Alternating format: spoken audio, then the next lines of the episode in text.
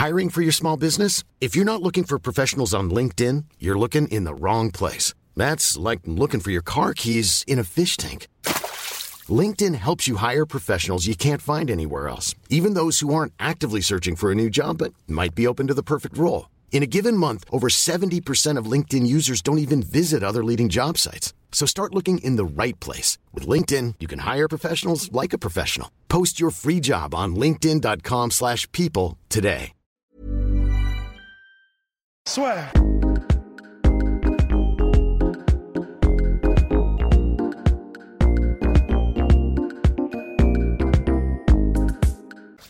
Question là sur XXL pour vous et puis pour euh, vous. On se voit maintenant, mon cher ami. Ouais. Puisque vous pouvez nous poser des questions sur la sueur, la sueur, sur Instagram, sur Facebook.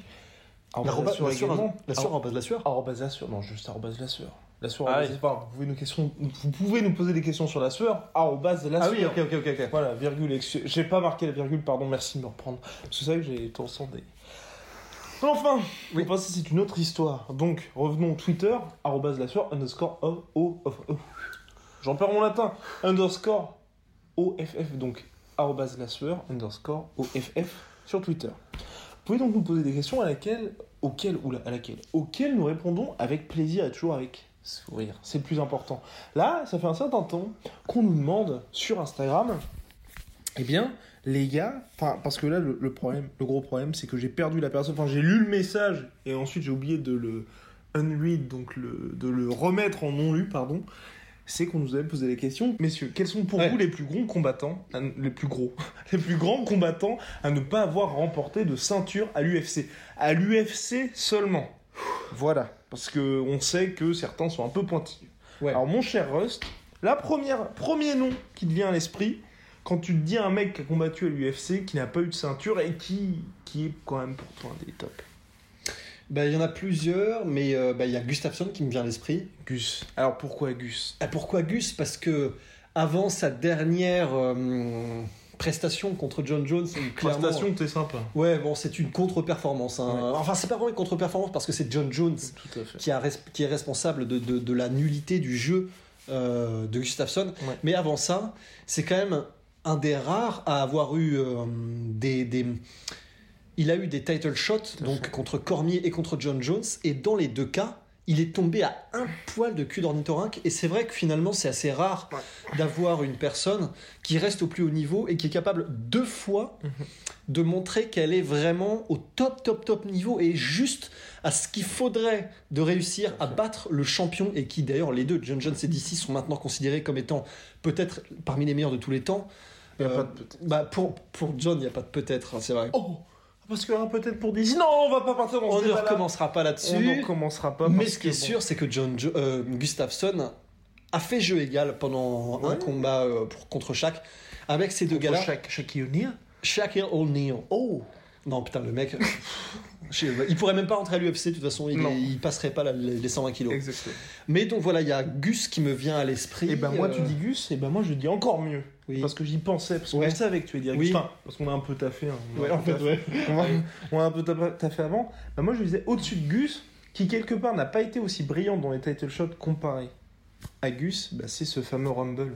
Parce qu'Anthony Johnson, si lui a perdu contre Cormier par deux fois et de manière à chaque fois décisive, enfin décisive, pardon, de manière euh, Ouais. convaincante Exactement. contre Daniel Cormier, puisque à chaque fois c'était par soumission, après avoir touché assez durement Cormier, il a battu Gustafsson, s'il vous plaît, en Suède, s'il vous plaît, par KO, s'il vous plaît, par pain de l'espace. Et c'est pour ça que moi, Rumble, je le mets aussi dans ces mecs un petit peu maudits, dans le sens où il a terrifié la catégorie comme rarement, finalement, ou même, j'ai presque même envie de dire comme personne, Ouais. parce que le KO qu'il met à Glover Teixeira lors du deuxième plus gros pay-per-view de l'histoire de l'UFC, l'UFC 202, en 13 secondes, s'il vous plaît, et Glover qui était quand même toujours assez solide, le KO qui met première défaite en quart de Jimmy Manua, ouais. qui est aussi impressionnant parce que les deux s'envoyaient, c'était parpaing sur parpaing. Cette victoire contre Gustafsson, Brian Bader, enfin, Purée, c'est vrai que c'est juste terrifiant en fait. voilà. Et pour moi, tu vois, ce Rumble, certes, il y a eu ces deux title shots qui font qu'en fait, tu te dis, c'est un peu ça le problème, c'est contrairement à Gustafsson,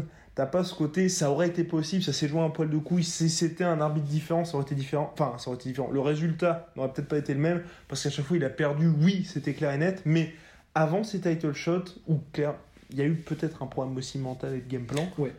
le mec faisait peur à tout le monde. Ouais.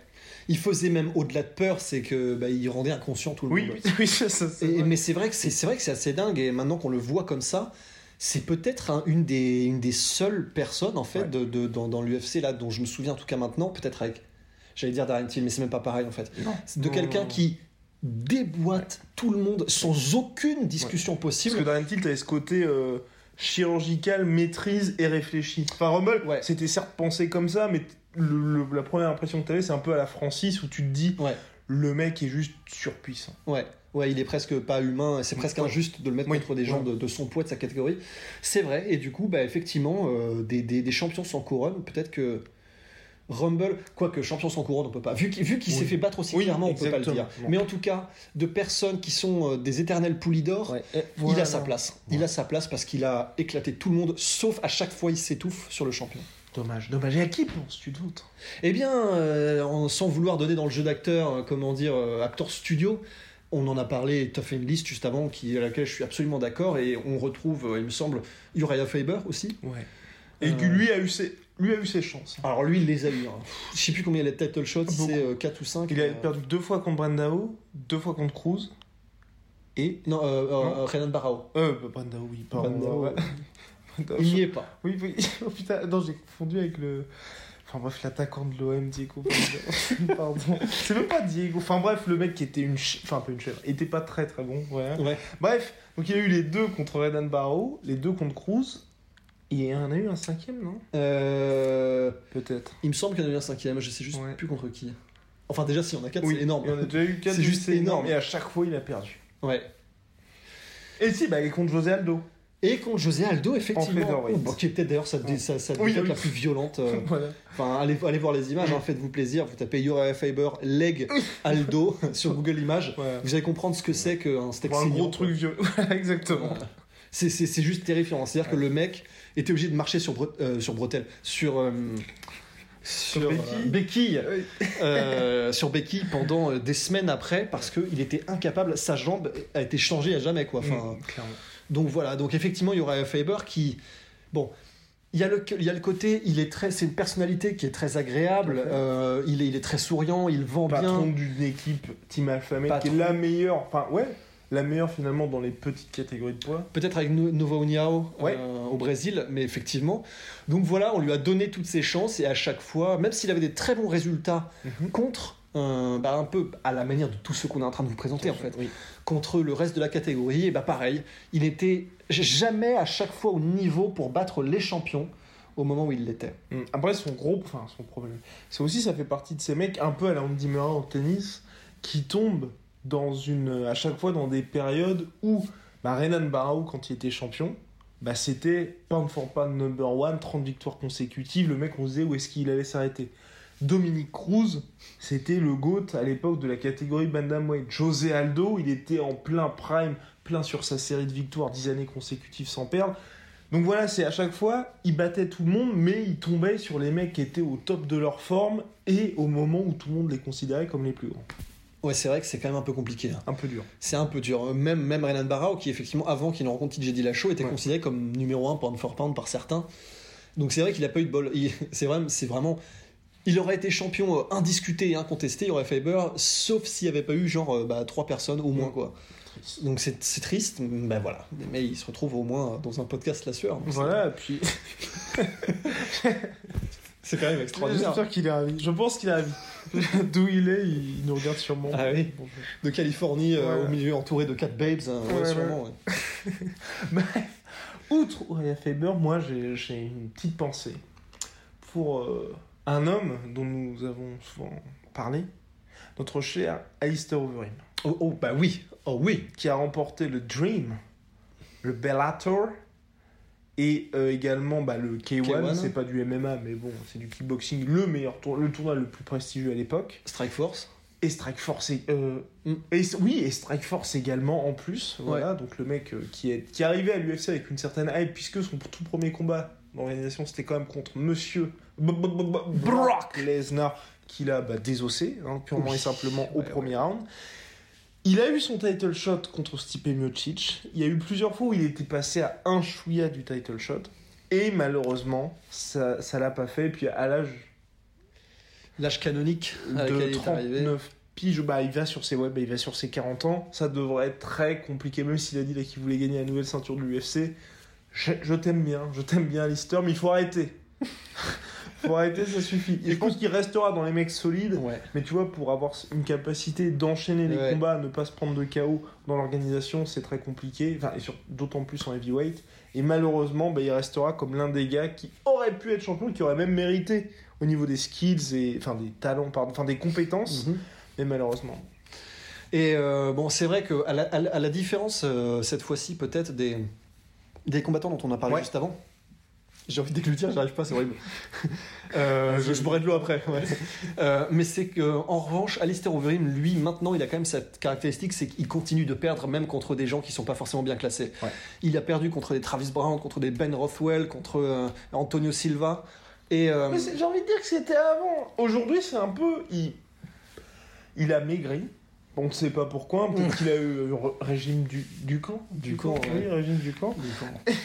Et euh, maintenant, pour moi, c'est plus une assurance dans le sens, il a perdu contre Nga- récemment Miocic, Ngannou, Blades.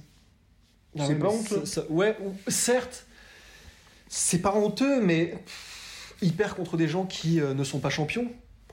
Alors, ok, je, je Miocic sais, était champion. Miocic était champion, mais Blades- parce que toi, t'aurais, tu t'es appelé le percute, t'aurais rigolé? Ah bah, je j'en mange tous les matins euh, comme des tartines, bien sûr. Exactement. Non, non, non, mais bien sûr, mais, mais ces derniers temps, c'est vrai, mais, mais malgré tout, même si ça reste des, gars ultra solides, il perd. C'est-à-dire que là, on, on vient quand même de dire que ce sont contre des superstars et des très très bons, mais malgré tout, sur ces cinq derniers combats, il en perd trois, tu vois. Enfin, c'est quand même énorme. Donc, euh, mais, mais au moment où il est arrivé, c'est vrai, euh, quand on était encore au. Disons, au Overeem qui carburait euh, à des hauts su- suppléments, euh, peut-être, je sais pas. Voilà. Euh, à ce moment-là, ce- beaucoup ce- de lait. voilà, Voilà. ouais, beaucoup de potage le soir, hein, des épinards et tout ça. Et euh, à ce moment-là, quand il est arrivé et qu'il a détruit Brock Lesnar comme il l'a détruit, on se disait que bon, bah, c'était sûr, Ouais, c'était le prochain champion. Et d'ailleurs, c'est assez intéressant, c'est que à la différence, par exemple, de Vitor Belfort, Mhm. Euh, Vitor Belfort, quand il est tombé contre Chris Weidman après son run de TRT Victor, où il a éclaté euh, Dan Anderson, Bisping et Luke Rockhold, eh bien, au moment où il est. Eh bien, putain, le mec euh, parle comme une dictée de. Euh, eh ben, à ce moment-là, il, quand il est arrivé contre Chris Weidman, il avait déjà pris le- le- l'interdiction de TRT par l'USADA. C'est ça. Alors que, et ça c'est assez marrant et assez intéressant, pas marrant pour lui, mais intéressant pour euh, Alistair Overeem, c'est que quand il a combattu Anthony Silva, Ouais. il avait encore la TRT. Même Brown, je crois, non? Oui, et même Trace Brown aussi, il me semble, effectivement. Et c'est qu'à ce moment-là, c'était encore ce qu'on appelle le Uberim, c'est-à-dire le Overeem euh, dans sa forme finale. Euh, et ben, mais mais ce, qui est, ce qui est intéressant, c'est qu'il a perdu par orgueil, en Oui, fait, contre ces gars-là. Euh, contre Antonio Silva, c'est que euh, il a décidé qu'il pouvait y aller tout menton à l'air euh, parce qu'il avait une puissance qui était incomparable. Ce qui est vrai, sauf qu'il peut quand même se faire toucher. Il s'est fait toucher et donc il a perdu. Et donc il n'a pas eu ce title shot alors qu'il aurait dû. Donc voilà une histoire qui est un peu singulière pour Alistair Overeem, qui reste maintenant encore une fois, et c'est la différence. ce- un jour donné, Ouais. il peut mettre KO le champion. Il Clairement, peut ouais. soumettre le champion, Il a qui d'ailleurs qu'il soit. knockdown. Enfin, je veux dire, pareil, enfin, Overeem, on, on est d'accord là-dessus. Pour, et puis on en parlait souvent. Hormis son menton de verre, le mec n'a pas de faiblesse. C'est terrible. Au striking, c'est le, le meilleur striker poids lourd de l'UFC. Ouais. C'est juste que voilà, s'il n'avait pas euh, ce menton, il serait champion sur aucun doute.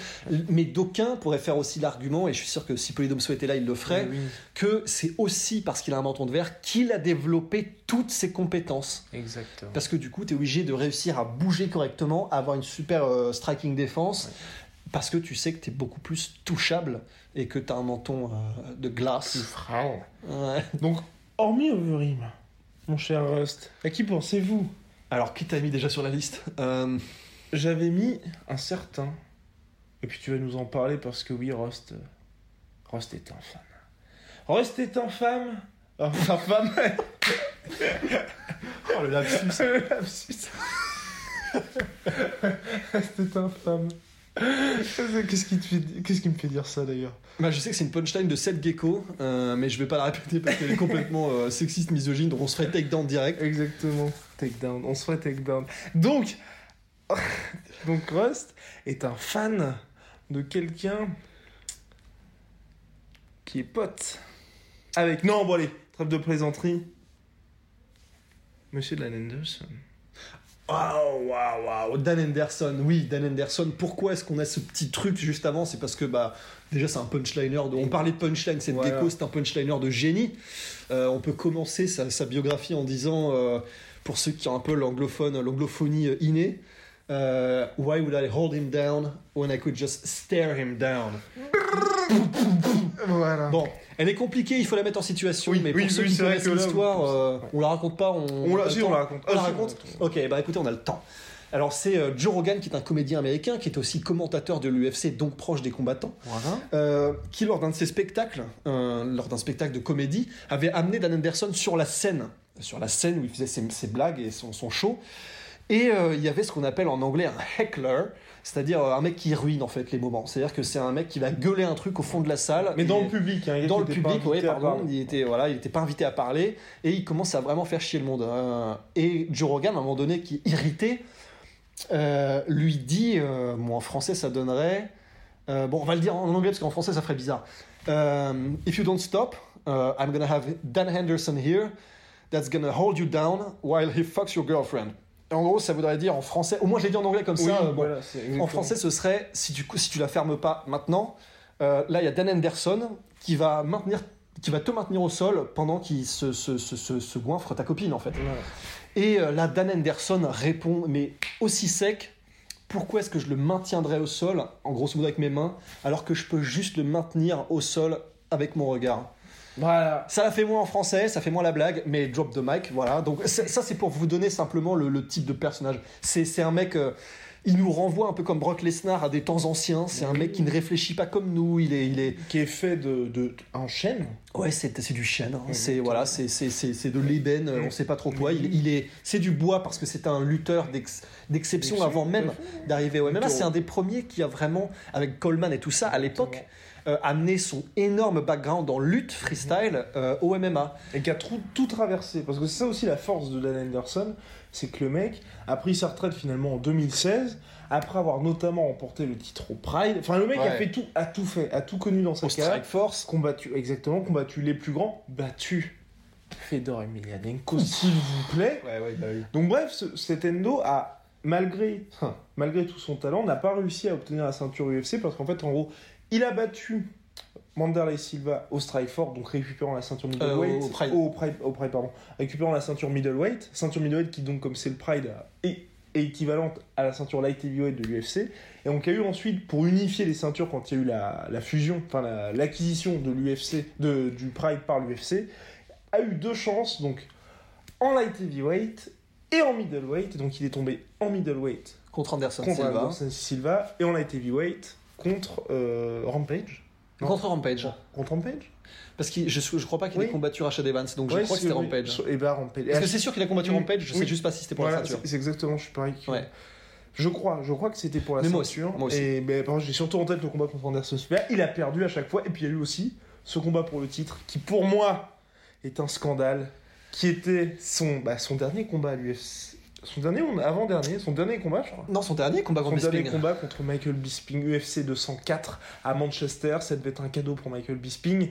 Bisping qui avait été détruit par Dan Anderson lors de l'UFC 100, qui est le plus gros chaos de l'histoire de l'UFC. Oui, le plus emblématique. Exactement, et Michael Bisping qui défendait sa ceinture middleweight pour la première fois. Il s'est pris deux knockdowns et il a quand même réussi à s'en sortir parce qu'il avait été plus actif les autres rounds. Mais il bah, n'y a pas photo, vous voyez la gueule de Bisping avant, après le combat. Le mec bah, ne peut plus voir. en fait. Ouais, bon, ça se discute toujours. Oui, on pourrait dire qu'effectivement, au round par round, il a effectivement battu Dan Anderson. Oui. Mais euh, d'aucuns, comme, comme notre cher Guillaume, euh, c'est vrai, pourraient penser que en termes de dommages, Exactement. euh, si c'est si comme, on note, comme le, le Pride l'avait noté, eh ben, il n'y avait pas photo. C'est en termes de dommages, euh, il y en a un qui, euh, si ça continue, euh, il finit dans le coma et l'autre un peu moins. quoi. Ça. Donc voilà, Dan Anderson, Dommage. qui est toujours tombé à ça. Alors contre Bisping à ça, Ouais. À 47 ans. à 47 ans, ce qui est, ça c'est monstrueux. ça c'est 47 monstrueux. ans Ouais, rendez-vous compte. Enfin, essayez de trouver quelqu'un dans votre entourage, dans votre entourage qui a 47 ans. Oui. Et dites-vous, il pourrait combattre, genre euh, en ce moment, euh, Yoel Romero. Oui, Bon. voilà, c'est pas possible. Non, non, c'est pas possible. Mais donc voilà, après contre Anderson Silva, ça a été beaucoup plus compliqué. Oui, tout à fait. Mais parce qu'il est tombé contre Anderson Silva qui était Oui. vraiment Exactement. affûté, mais comme, une, comme un katana à l'époque. C'était dans son prime. Il a failli affronter John Jones en light heavyweight à un moment donné. Oui, qui avait été le premier événement de l'UFC Annulé. je crois. Ouais, je crois, ouais. fait. UFC 151. Voilà. Donc, euh, et puis il y a eu bah, ce viol subi. Enfin, viol, pardon. On va rester, rester Courtois, correct. ouais. Il s'est euh, bah, branlé, parce qu'il n'y a pas d'autre mot contre euh, bah, Daniel Cormier.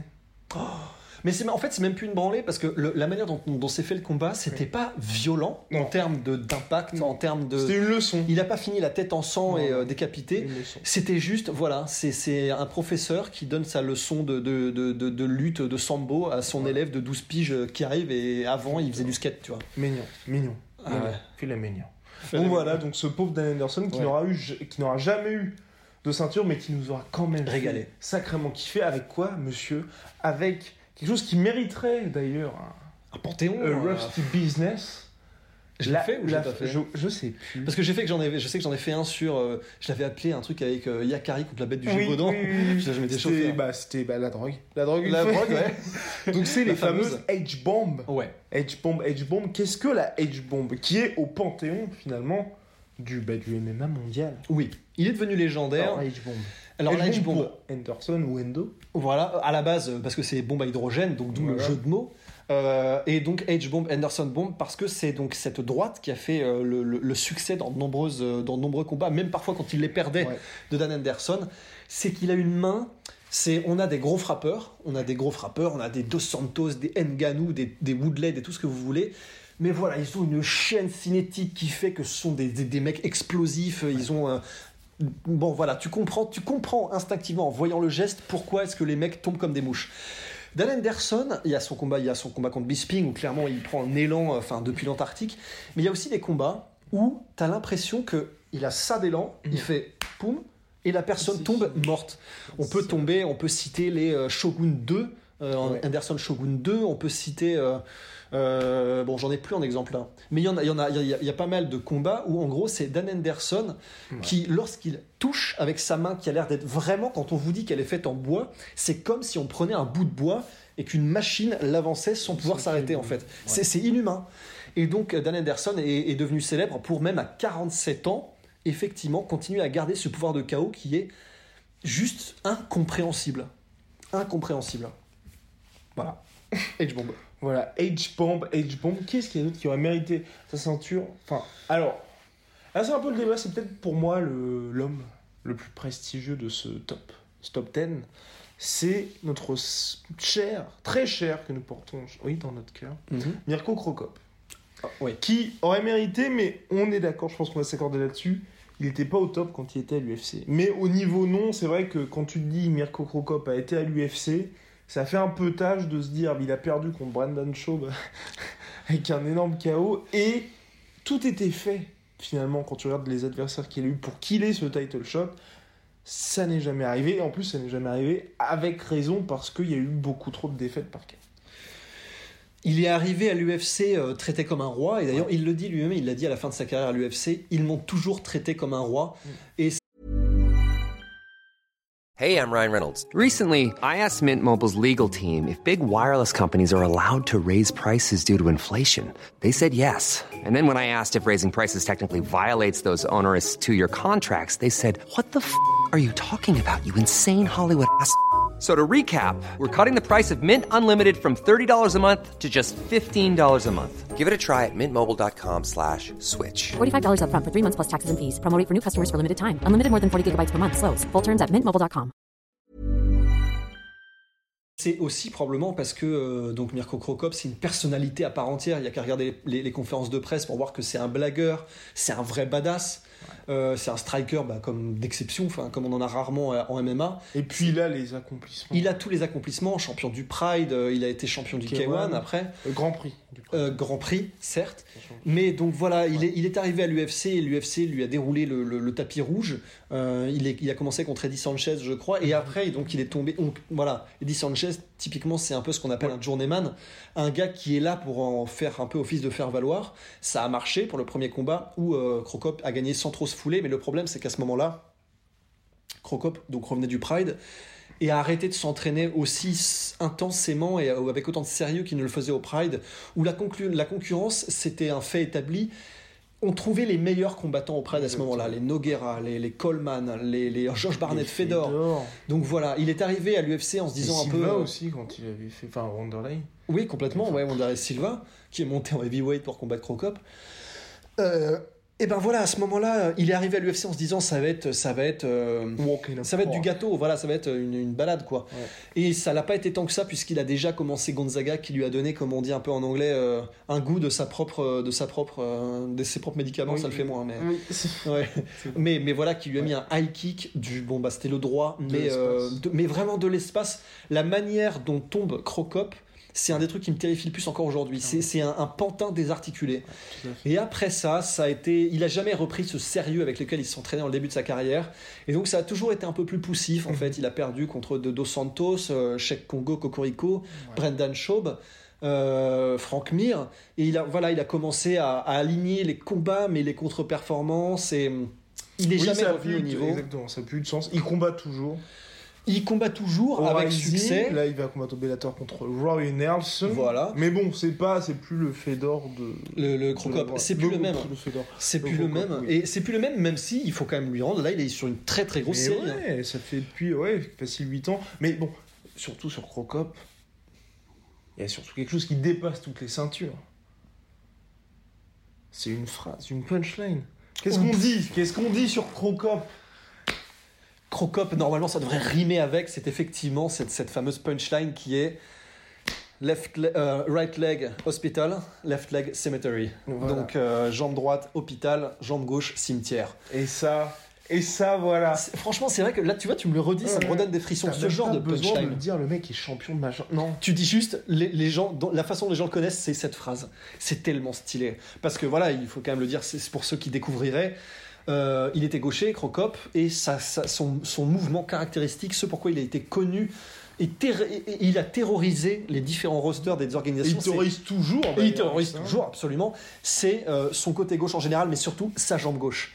Son high kick du gauche, donc coup de pied à la tête avec la jambe gauche, c'était une arme de destruction massive. C'est une arme de destruction massive. C'est juste qu'il avait, il avait plus de, de, de, de vivacité quand il était jeune, Oui, donc c'était un peu fait. différent. Euh, mais il garde ce pouvoir de chaos absolument. Mais le nombre de personnes qui sont passées au fil de l'épée, enfin au fil de la batte de baseball, c'est juste terrifiant. Il y a eu des Josh Barnett, des Wanderlei Silva, des euh, Comment il s'appelait le mec mexicain là?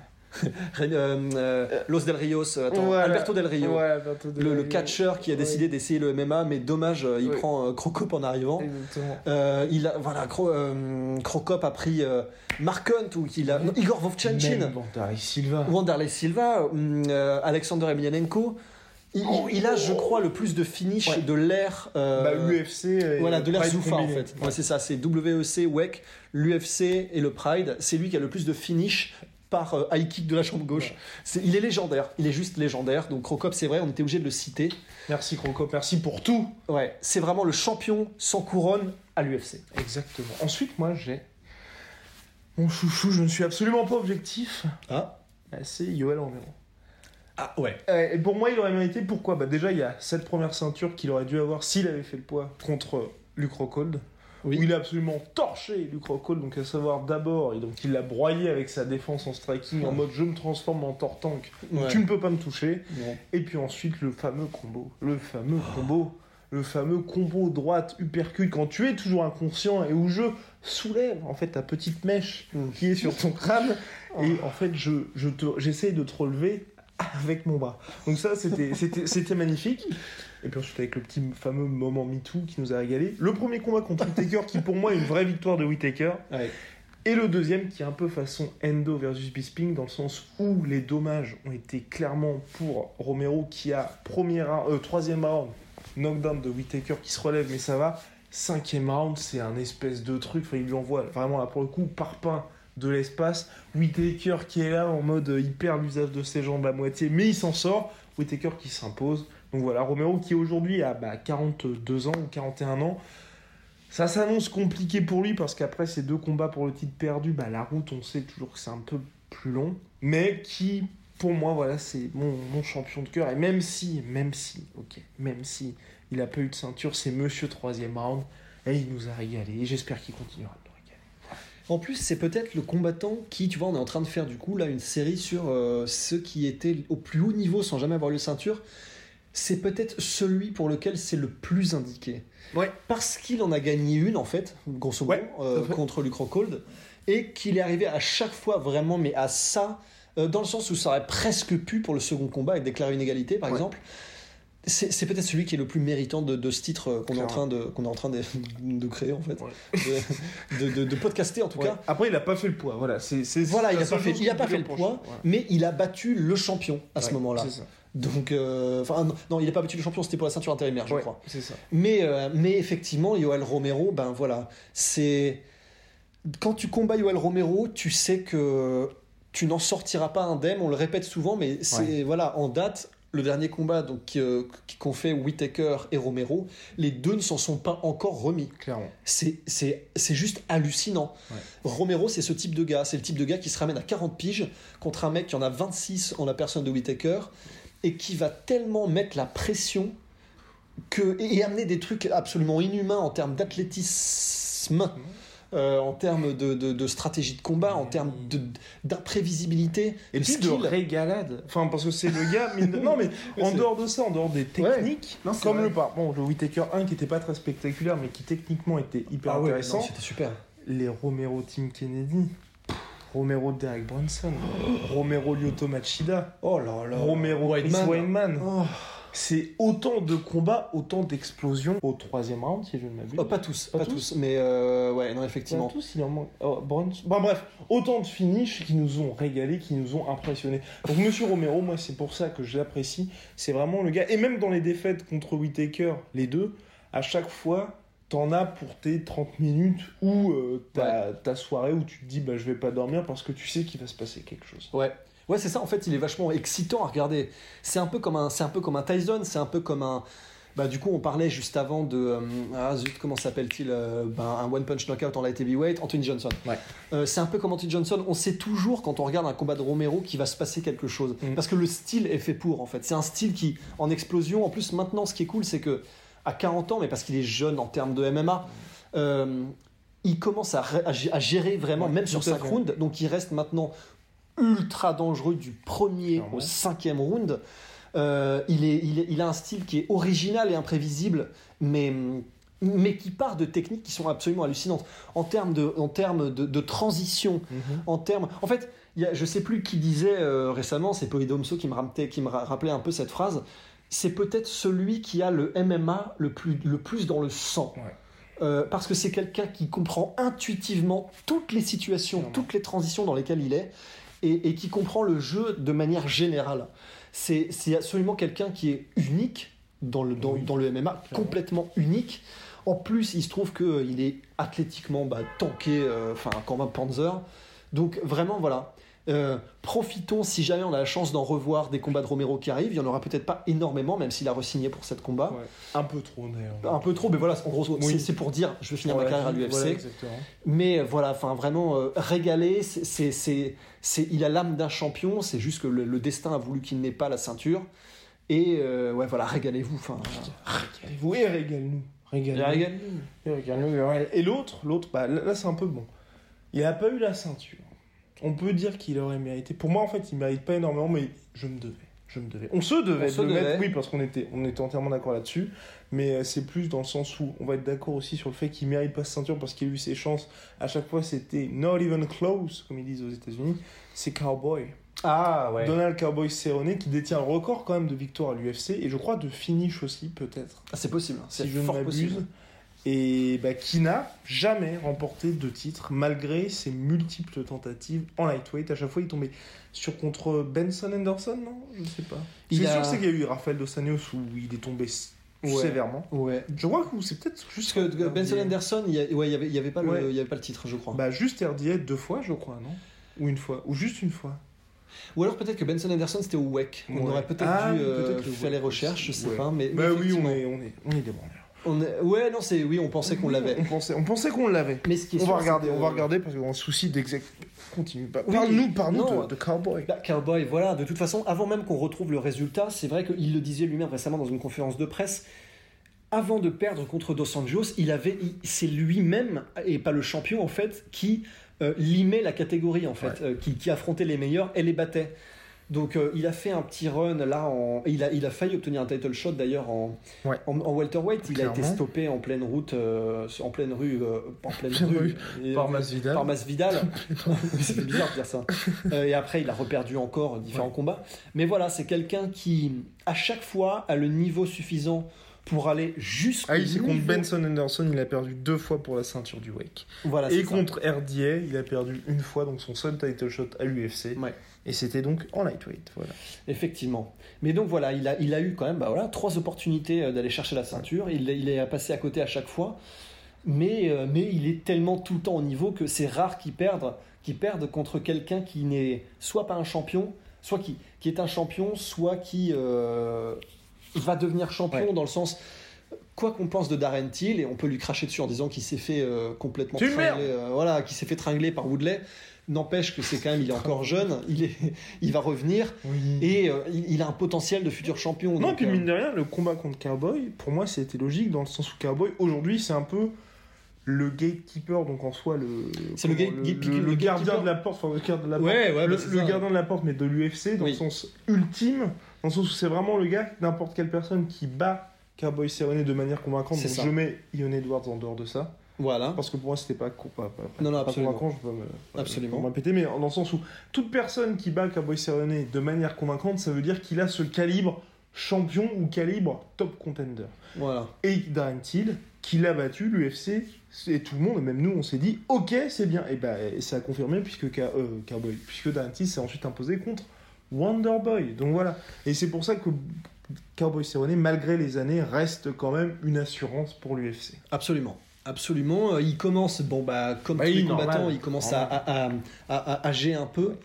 Mais, euh, mais voilà, ça reste une valeur sûre et ça reste quelqu'un qui.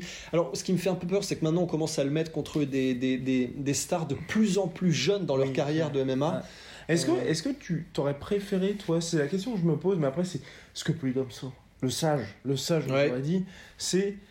Pour moi, c'est le problème de Cowboy, c'est qu'il prend un peu les combats à chaque fois, tu sais, en short notice, il Ouais. combat beaucoup, mais pour Polydomso, c'est si Cowboy ne faisait pas ça, ce ne serait pas Cowboy. Exactement. Et donc, il n'y aurait pas toute cette mystique autour de lui, de anyway, anytime, c'est quand vous voulez. Moi, tu vois, j'aurais peut-être, j'aurais aimé qu'il soit un petit peu plus raisonné là- là-dessus et qu'il ait vraiment une stratégie un peu plus long terme dans le sens je me construis, j'affronte ce mec-là, ce mec-là et j'ai title shot. Ça aurait été bien, mais c'est c'est vrai que, bah, encore une fois, on va, on va s'accorder avec quelqu'un qui n'est pas parmi nous, hein, mais euh, Parti c'est. trop tôt. mais, mais je suis d'accord, ce serait contraire en fait à sa personnalité. C'est Mm. quelqu'un qui est extrêmement. euh, il est volatile. euh, Donald Cerrone, il fait tout ce qui lui passe par la tête. Ouais. Il est extrêmement. euh, il veut toucher à tout. Il, est, il a son ranch qu'il a créé lui-même dans lequel. il alterne un peu genre retaper des vieilles bâtisses avec euh, s'entraîner à la lutte dans son propre garage avec des mecs. Il, il a une vie qui de toute façon est tellement un peu euh, disparate et patchwork que sa carrière ne peut pas être différente de sa vie. C'est vraiment. euh, ce serait trop bizarre. C'est comme John Jones qui est un, qui est un vrai cramé en dehors de la cage. Et ben, c'est pour ça que dedans, il peut aussi. Ça, ça- vraiment, ça, ça résonne. La, la- la- la Ouais. vie privée et la vie euh, en dehors de la- dans la cage résonnent vraiment. Et c'est le cas avec Cowboy. Donc, euh, ça aurait été bien, mais c'est juste impossible. C'est c'est pas lui. Trop triste.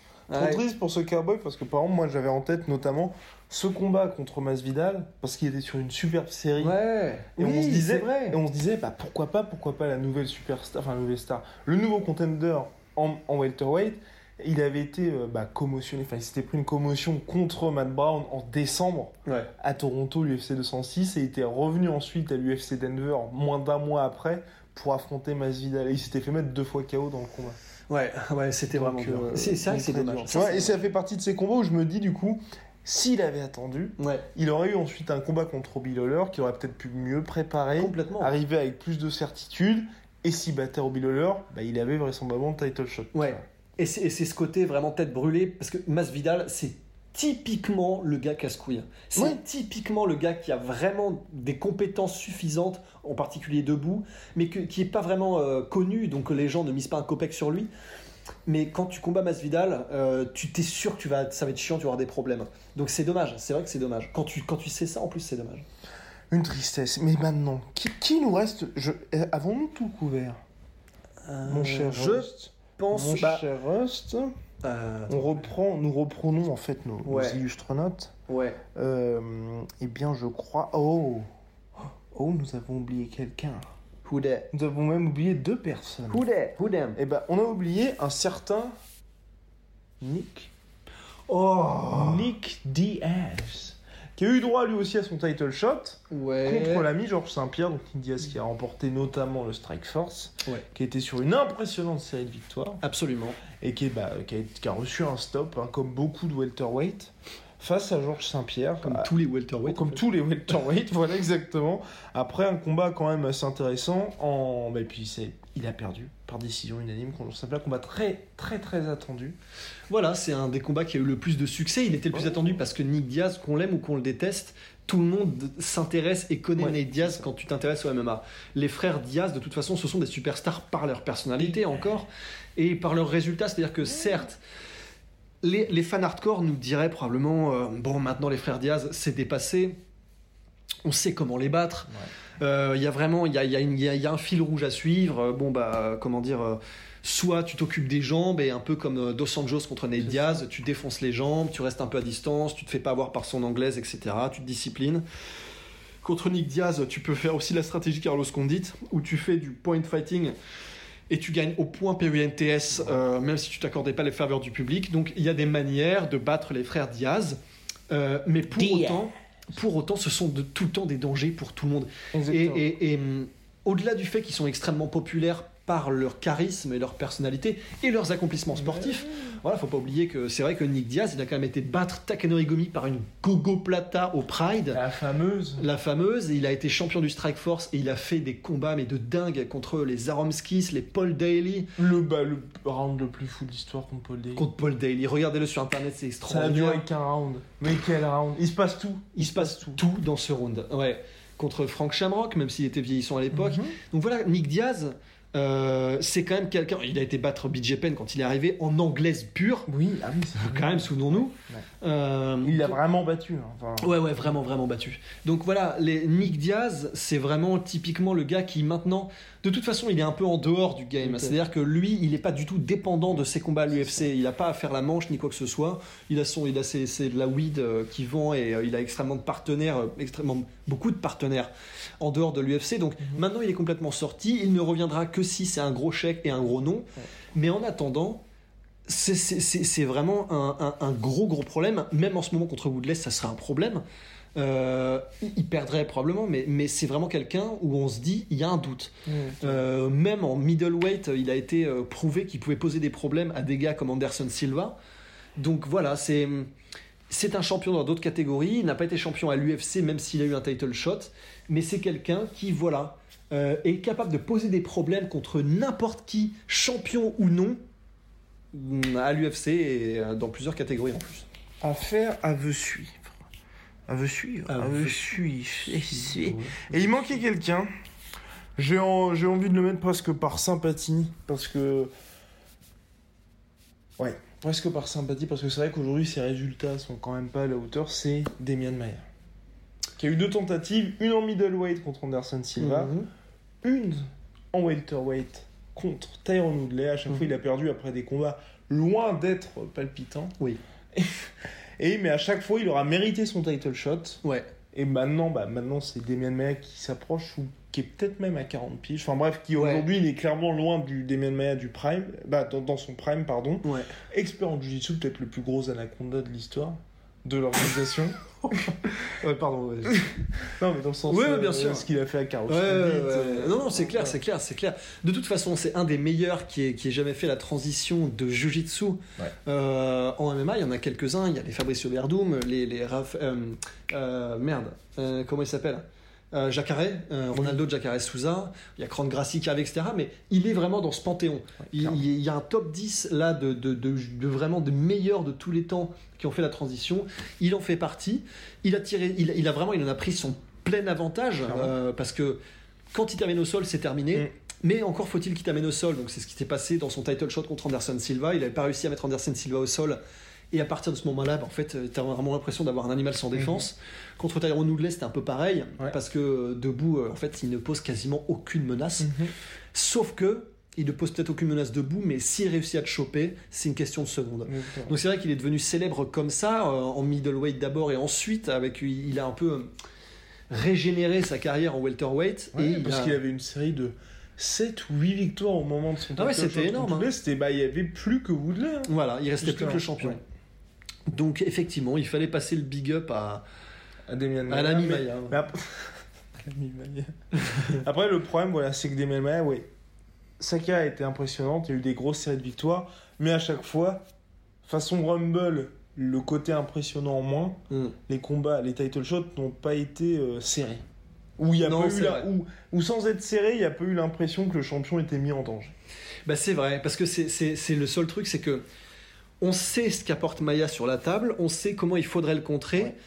Donc, mais, mais son, son- comment dire, son, sa gamme, sa palette Oui, de compétences et de caractéristiques est tellement extrême et affûtée que toi, tu es vraiment obligé, si tu veux résister à ce truc, à ce, à ce gars-là, d'être extrêmement affûté sur la défense euh, de takedown en particulier. Et si tu l'es, ça Si se tu passe l'es, ça se passe bien et même très bien. Du coup, on l'a vu avec Anderson Silva et Woodley.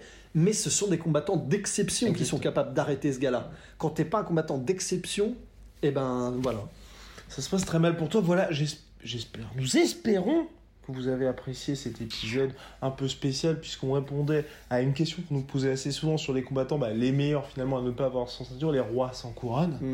Voilà. Et si vous pensez à d'autres mecs qu'on aurait éventuellement oubliés, n'hésitez pas. Seulement UFC, hein, très important, parce que sinon c'est vrai qu'il y avait un certain nombre d'autres noms. on Ouais, pas sinon, non plus c'est- c'est beaucoup. faire un truc de 2h30. Voilà. On a fait un top 10, je crois, des gars, ce qui est quand même pas mal.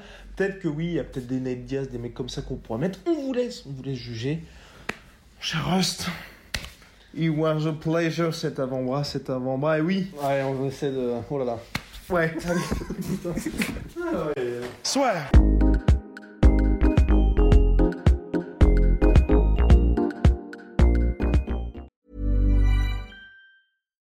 When you make decisions for your company, you look for the no brainers. And if you have a lot of mailing to do, stamps.com is the ultimate no brainer. It streamlines your processes to make your business more efficient, which makes you less busy. Mail checks, invoices, legal documents, and everything you need to keep your business running with stamps.com. Seamlessly connect with every major marketplace and shopping cart. Schedule package pickups and see your cheapest and fastest shipping options from different carriers. With rates up to 89% off USPS and UPS rates. And with the Stamps.com mobile app, you can take care of mailing and shipping wherever you are. Make the same no brainer decision as over 1 million other businesses with Stamps.com. Sign up with Code PROGRAM for a four week trial, plus free postage and a free digital scale. No long term commitments or contracts.